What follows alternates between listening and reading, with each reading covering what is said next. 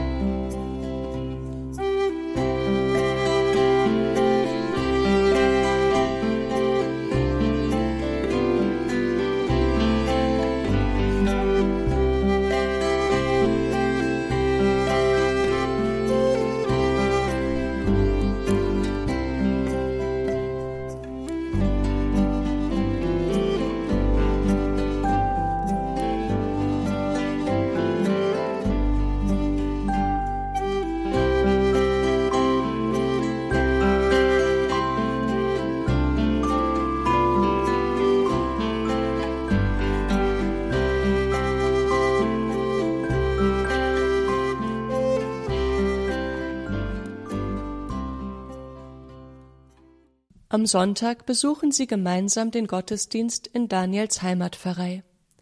Nach der heiligen Messe kommt Pfarrer Leistner noch auf sie zu und erkundigt sich nach dem Gesundheitszustand von Daniels Mutter. Als er erfährt, dass sie auf dem Weg sind, Angelika im Krankenhaus zu besuchen, beschließt er spontan mitzukommen. Angelika freut sich sehr, ihren Daniel endlich wiederzusehen. Daniel würde seine Mama am liebsten ganz doll drücken, aber wegen der ganzen Schläuche, die an ihrem Arm und in ihrer Nase hängen, traut er sich nicht und drückt ihr stattdessen einen dicken Kuss auf die Backe. Liebevoll streichelt Mama Angelika mit ihrer freien Hand über Daniels hellblonde Haare. Dann begrüßt sie auch ihre Schwester Magdalena und deren Familie ganz herzlich. Tessa setzt sich gleich auf das Bett und beginnt ganz begeistert von ihrem Pony Wolke zu erzählen. Als sie auf dem Bettrand rumhüpft, um vorzumachen, wie es wackelt, wenn sie auf Wolke reitet, verzieht Angelika voller Schmerz das Gesicht. Schnell hebt Onkel Anton Tessa vom Bett und ermahnt sie, vorsichtig zu sein. Da kommt auch schon der Pfarrer rein. Natürlich will auch er wissen, wie es Angelika geht. Sie aber hat eine dringende Bitte. Herr Pfarrer Leister, bitte bringen Sie mir doch die Krankenkommunion. Ich habe so Sehnsucht nach Gott. Meine Kraft lässt immer mehr nach. Gerne, Frau Bauer, gerne komme ich am Nachmittag nochmal mit der Krankenkommunion. Wenn Sie möchten, spende ich Ihnen auch die Krankensalbung, verspricht der Pfarrer. Was ist eine Krankensalbung? Will Tessa wissen? Das ist ein Sakrament speziell für Kranke, erklärt Pfarrer Leistner. Jesus hat ja ganz viele kranke Menschen geheilt. In dem Sakrament der Krankensalbung wirkt Jesus auch heutzutage. Er stärkt die Kranken. Manche werden wieder gesund. Andere bekommen neue Kraft, ihre Krankheit zu tragen. Und für andere ist die Krankensalbung eine Stärkung auf dem letzten Weg. Weißt du, auch für Schwerkranke ist es gar nicht so leicht zu sterben. Denn Sterben bedeutet ja Loslassen und Abschied nehmen von allem. Doch Jesus ist auch im Sterben bei uns und gibt uns Kraft für den Weg zu Gott. Ach so, sagt Tessa leichthin. Emil, der schon die ganze Zeit auffallend still ist, wird bei dieser Erklärung ganz blass. Zum ersten Mal dämmert es ihm, dass seine Tante Angelika sterben könnte. Daniel ist erleichtert, dass Jesus auch in dieser so schweren Zeit ganz besonders für seine Mama da ist. Er genießt es sehr, dass er seine Mama wiedersehen kann und einfach an ihrem Bett sitzen darf. Aber er merkt auch, dass das Gespräch und die vielen Menschen sie erschöpfen, und so ist er gleich bereit, sich zum Mittagessen zu verabschieden, als Tante Magdalena das vorschlägt. Nach dem guten Essen in einer Pizzeria fahren sie wieder zum Krankenhaus. Emil will nicht nochmal zu Tante Angelika, und Magdalena meint, dass es ohnehin zu anstrengend für Angelika sei, wenn sie wieder alle das Krankenzimmer stürmen. So geht Anton mit Emil und Tessa in den nahegelegenen Park, während Magdalena und Daniel nochmal zu Angelika gehen. Als sie das Zimmer betreten, sitzt Pfarrer Leistner schon an Angelikas Bett. Er hat eine violette Stola um den Hals. Schnell ziehen Magdalena und Daniel sich wieder zurück. Ein paar Minuten später streckt der Pfarrer seinen Kopf zur Tür raus und bittet sie hereinzukommen. Mama Angelika schaut ganz erleichtert und froh aus. Daniel, Magdalena, wie schön, dass ihr gerade jetzt kommt, freut sie sich. Hast du gebeichtet? fragt Daniel neugierig. Ja, antwortet Mama mit strahlendem Gesicht. Jetzt bin ich bereit, Jesus zu empfangen. Dann spendet Pfarrer Leistner Angelika die Krankenkommunion und die Krankensalbung. Daniel darf die Lesung aus der Bibel vorlesen und auch eine eigene Fürbitte aussprechen. Während dieses kleinen Gottesdienstes beobachtet er Mama ganz genau. Wie aufmerksam sie zuhört, wie inbrünstig sie betet, wie ruhig sie atmet, als der Priester seine Hände auf ihren Kopf legt und für sie betet, wie vertrauensvoll sie ihre kahle Stirn und die durchstochenen Hände dem Priester zur Salbung mit dem himmlisch duftenden Öl darbietet, wie ihre Augen strahlen, als der Priester ihr die Kommunion reicht, wie innig sie Jesus liebt. Ganz tief prägt sich diese Feier in Daniels Herz ein. Nach dem Schlussgebet und dem Segen ist Angelika sichtlich erschöpft. Daniel ist sich sicher, dass sie vor lauter Freude überwältigt ist weil er merkt, dass sie gerade nicht mehr reden kann, beginnt er leise, aber so, dass sie es hört, den Rosenkranz zu beten. Ein feines Lächeln zieht sich über ihr Gesicht. Tante Magdalena und der Pfarrer stimmen in das Gebet mit ein, und schließlich sieht Daniel, wie auch Mamas Lippen stumm die Worte mitformen. Zurück auf dem Bauernhof ist Daniel so erfüllt. Nochmal. Zurück auf dem Bauernhof ist Daniel so erfüllt von den Erlebnissen des Tages, dass es ihn gar nicht sehr betrübt, dass Fabian und Florian an diesem Sonntag wieder abgereist sind. Er hat die letzte Woche sehr gerne mit den beiden gespielt, aber jetzt ist er froh, dass er mit seinen Gedanken bei Mama sein kann. Beim gemeinsamen Abendessen ist auch Emil ungewohnt still. In der Nacht kann Emil kaum schlafen. Sobald er die Augen zumacht, hat er wieder das Krankenzimmer vor sich, sieht Tante Angelikas schmerzverzerrtes Gesicht.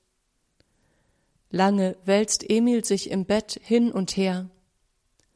Beim Morgengrauen hält er es schließlich nicht mehr aus. Er steht leise auf und schleicht sich vorsichtig aus der Ferienwohnung. Er weiß gar nicht genau, wo er hin will, aber ganz automatisch nimmt er den üblichen Weg zum Hundezwinger. Sofort kommt Cora, seine Lieblingshündin, zu ihm. Emil setzt sich zu ihr in den Zwinger. Cora kuschelt sich an ihn und legt ihren Kopf auf seinen Arm. Sie merkt wohl, dass etwas nicht stimmt bei Emil. Emil spürt die Wärme des Hundekörpers und fühlt sich irgendwie getröstet. Während er Cora liebevoll streichelt, drängt sich das Krankenhausbild wieder vor sein inneres Auge. Jetzt kann er es zulassen. Ja, er wusste schon, dass Tante Angelika krank ist, aber dass sie so schwer krank ist, war ihm bis zu diesem schrecklichen Krankenhausbesuch nicht bewusst gewesen. Er hatte sie seit Monaten nicht mehr gesehen. In dem Krankenhausbett mit den vielen Schläuchen und den bedrohlich piepsenden Geräten hatte er sie kaum wiedererkannt. Diese so kleine, schmale, blasse, glatzköpfige Gestalt sollte seine Tante Angelika sein? Sie war so schwach, ihre Stimme so leise, die abgemagerten Arme so zerbrechlich. Eigentlich sah sie eher tot als lebendig aus, wie eine Leiche, formt sich nun das Unwohlsein, das sich schon seit gestern in seinem Unterbewusstsein breit gemacht hat, zu einem klaren Gedanken. Es ist erleichternd und erschreckend zugleich, diesen Gedanken zu denken. Cora, die spürt, dass Emil bedrückt ist, leckt ihm zärtlich über den Handrücken. Da legt Emil seinen Kopf auf ihren Nacken und die Tränen kullern aus seinen Augen das Entsetzen über seine eigenen Gedanken und die Angst, dass sein Gedanke wahr werden und Tante Angelika wirklich sterben könnte, verlassen ihn zwar nicht ganz, werden aber mit jeder Träne ein bisschen leichter. Schließlich wird er wieder ruhiger. Cora leckt ihm das Gesicht ab und bringt ihm ihren Lieblingsknochen. Da muss Emil lachen. So findet Daniel Emil als er ihn zum Frühstück holt. Nach dem Frühstück lädt Emil Daniel ein, mit zu den Hunden zu kommen. Gemeinsam spielen sie ein bisschen mit den Hunden, füttern sie und machen schließlich mit Leos Erlaubnis noch einen Waldspaziergang mit den Hunden.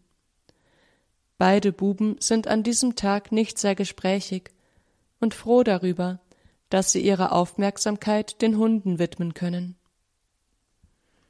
An diesem Abend können sie nur kurz mit Angelika sprechen, weil sie noch eine Infusion bekommt. Beim gemeinsamen Rosenkranzgebet betet Emil heute zum ersten Mal gerne mit. Als Magdalena wie jeden Abend vorm Schlafengehen nochmal bei den Kindern vorbeischaut, um sie zuzudecken und ihnen ein Kreuzchen auf die Stirn zu zeichnen, ist Emil noch wach. Mama, Tante Angelika stirbt, oder? fragt er ganz unvermittelt, aber leise. Magdalena blickt schnell zu Tessa und Daniel rüber. Zum Glück schlafen die beiden schon. Dann setzt sie sich zu Emil ans Bett. Emil, mein Großer, ja, es sieht nicht gut aus. Die Ärzte versuchen ihr Möglichstes, aber der Krebs breitet sich immer weiter aus. Sie sah gestern schon aus wie eine Leiche, spricht Emil seinen skandalösen Gedanken aus. Emil, ruft seine Mutter erschrocken. Stimmt doch, verteidigt sich Emil. So blass und klein ist sie geworden und ganz kraftlos. Ich hätte sie fast nicht wiedererkannt. Ja, du hast sie schon länger nicht mehr gesehen. Vielleicht fällt dir der Unterschied darum noch mal stärker auf gibt Mama Magdalena zu. Meinst du, sie stirbt bald? Emil, ich weiß es doch auch nicht, antwortet sie mit tränenverschmierter Stimme. In die entstandene Stille fragt Emil schließlich ob Daniel wohl weiß, dass seine Mutter stirbt? Ja, kommt da eine leise Stimme aus Daniels Ecke. Ich weiß es schon seit ein paar Tagen. Daniel, du bist ja noch wach, ruft Tante Magdalena ganz betroffen, und Emil wird tiefrot. Dani, es tut mir leid, dass ich das mit der Leiche gesagt hab. Ich wusste nicht, dass du das hörst. Entschuldigt sich Emil peinlich berührt. Du hast Mama nur von außen gesehen. Und wenn man sie nur von außen sieht, ist es vielleicht erschreckend. Ich muss immer daran denken, wie Mama gestern die Krankensalbung bekommen hat. Wie ihr Gesicht strahlte, nachdem sie gebeichtet hatte. Es war so ein Frieden zu spüren, als sie mit dem Öl gesalbt wurde. Es hat so gut gerochen, wie es nur im Himmel duften kann. Und als sie die Kommunion empfing, haben ihre Augen geleuchtet. Gelächelt hat sie beim Rosenkranzbeten. In meinem Herzen sehe ich sie immer noch so lächeln. Sie ist bereit für den Weg zu Jesus. Sie ist bereit für den Himmel. Vertraut Daniel ihnen leise an. O Dani, drückt Tante Magdalena ihren Neffen ganz fest an sich und ein paar Tränen fallen auf sein müdes Gesicht. Wenn ich daran denke, dass ich sie bald nicht mehr sehen kann oder mich nicht mehr an sie kuscheln kann, dann wird alles in mir schwarz, flüstert Daniel. Darum erinnere ich mich lieber daran, wie Mama bei der Krankensalbung gestrahlt hat. Dann wird's wieder heller in mir. Mama hat mir immer wieder erzählt, wie schwer es für sie war, als Papa gestorben ist. Aber sie hat auch gespürt und gewusst, dass Papa bereit war für den Himmel dass er bereit war, zu Gott zu gehen. Darüber hat sie sich trotz aller Trauer auch freuen können. Jetzt weiß ich, wie sie sich damals gefühlt hat. Ich glaube, sie wird bald gehen, und die Mutter Gottes wird sie begleiten. Noch ein paar mehr Tränen fließen, bevor Tante Magdalena schließlich mit gefasster Stimme sagt ja, du hast recht. Angelika ist bereit für den Himmel. Mir fällt es nur so schwer, meine Zwillingsschwester gehen zu lassen. Aber wir müssen sie loslassen.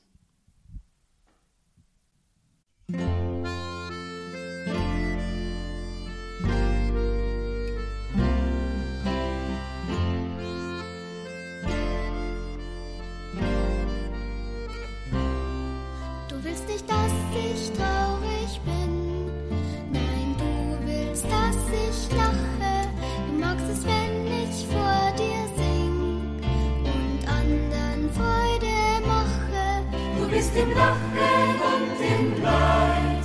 Du machst die engen Wege weit. Du bist in allem, was geschieht. Drum sing ich dir, drum sing ich dir mein Lied.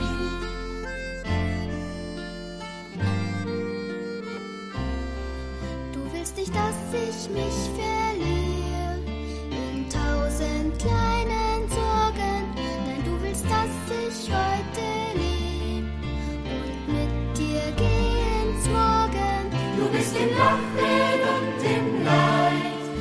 Du machst